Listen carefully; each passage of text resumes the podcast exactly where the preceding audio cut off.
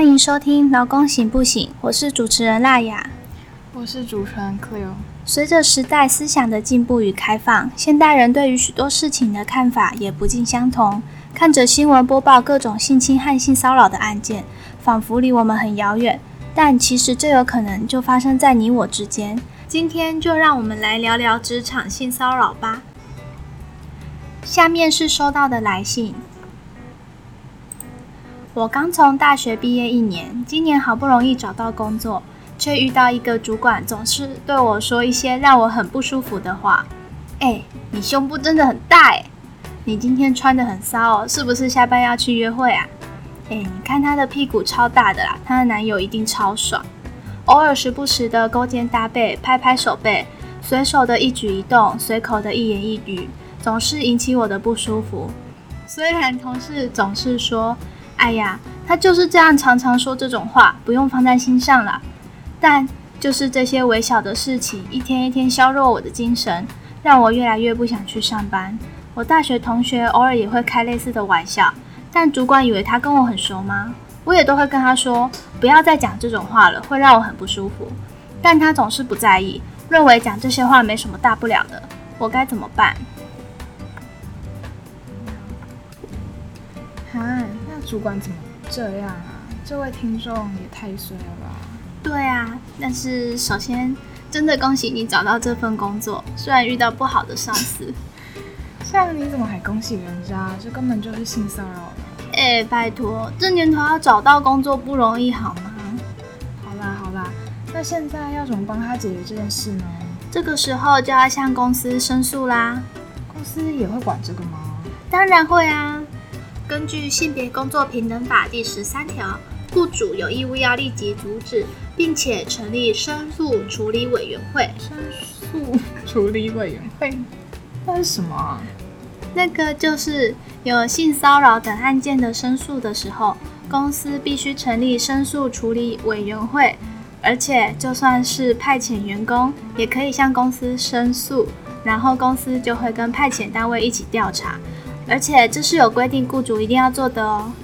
那假如公司想庇护犯案的人呢？像是球员、裁判、观众都是我的人，看你怎么跟我斗那样呢？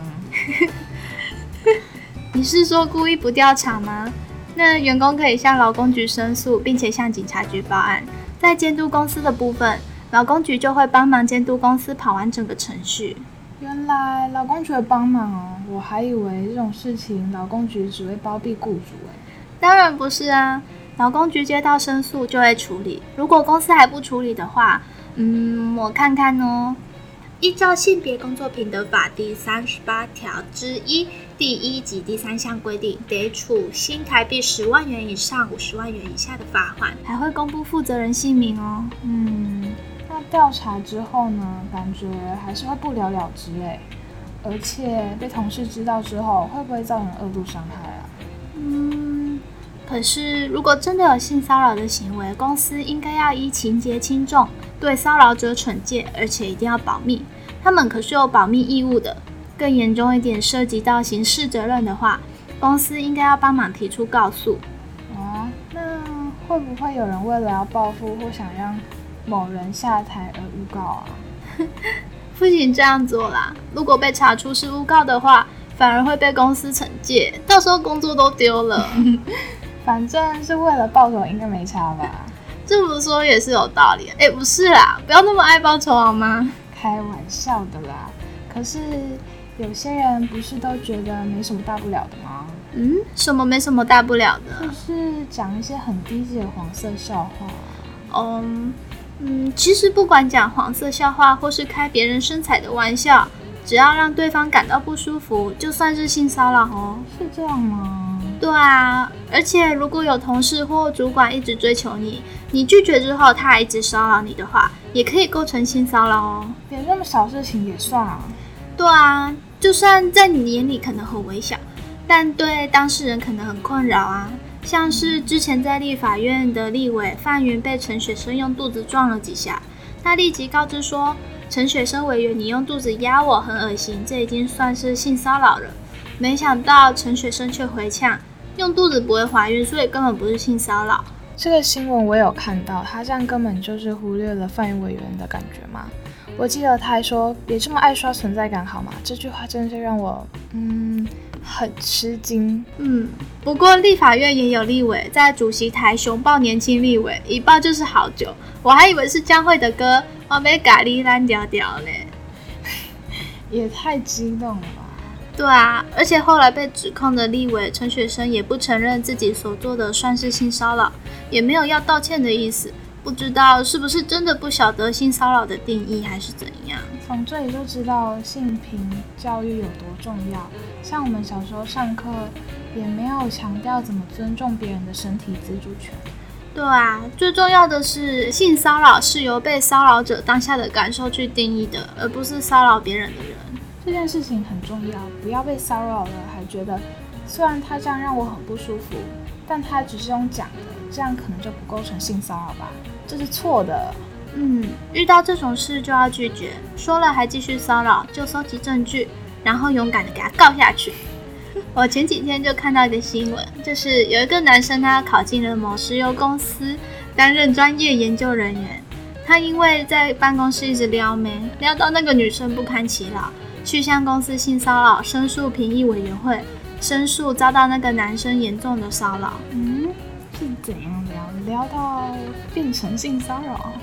因为那个男生超夸张的，他有时候会躺在值班室的床上对女生说：“哎姐，过来躺我旁边，或过来跟我一起睡。”也曾经翻乱翻他的办公用品，追问他是否有男友，还说：“你可以当我第二个女朋友。”甚至连在公司上职能训练课的时候，那个男生在下课期间也常常叫那个女生宝贝跟梅啊，还做了很多次嘟嘴的动作。发东西也太恶心了吧！而且。有没有男朋友到底关他什么事啊？对啊，人家当事人都感到不舒服，请那个男生不要再这样做了。他还一直做一样的事情，根本就是讲不听嘛。那那个男生后来怎么样了？他被公司判处大记大过一支，并且要参加性平教育课程至少二十个小时。之后他也从公司离职了。哇，所以真的是有公司在照着规定去做的哎。嗯，但是他离职之后还反告那个女生，说那个女生对他的指控是捏造的。除此之外，他还说因为这件事情导致他名誉及健康精神都受损，要求女生赔偿八十万元，并在《自由时报》等四大报的头版下半页及台湾中油探采研究所内网首页电子公布栏刊登道歉启事一天。真的假的？这根本就是恶人先告状的概念吧？对啊，不过法官很明确的点出，女生只是接受审评会的调查，并叙述事实而已，因此驳回了男生的告诉。唉，幸好法院跟公司的申诉处理委员会会明察秋毫。哎，不过用这种方式追求人，真的是一点 sense 都没有。嗯，就算是追求女性。也要思考哪些话可以说，哪些话不能说。而且我真的不懂，为什么有男生会认为讲这种话可以追得到女生？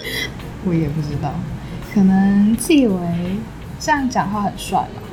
那他真的也是很有自信。那你知道，其实不管男生或是女生，都有可能遇到职场性骚扰吗？嗯，知道是知道，但真的会发生吗？真的啊，不管是男生或女生，都有可能对同性或异性下手。干嘛呢？那我告诉你的新闻。什么新闻啊？就是根据日本全国劳动组合总联合调查，在日本啊，二十到二十九岁的人，你猜男生受到性骚扰的比例比较高，还是女生？你这样问，答案一定是男生啊。对啦，是男生没错，而且还高了七趴哦。还说有一些男上司会对小鲜肉下手，哎，这样还蛮多的，而且被男上司下手应该很难跟别人开口吧？对啊，所以我就觉得遇到这种事，男生会更容易得到心理疾病。嗯，为什么？因为男生通常都因为自尊，所以不敢申诉，也不敢和别人说啊，久了就忍出病来了。而且现在的社会还是没那么多人会注意到男生也会被性骚扰。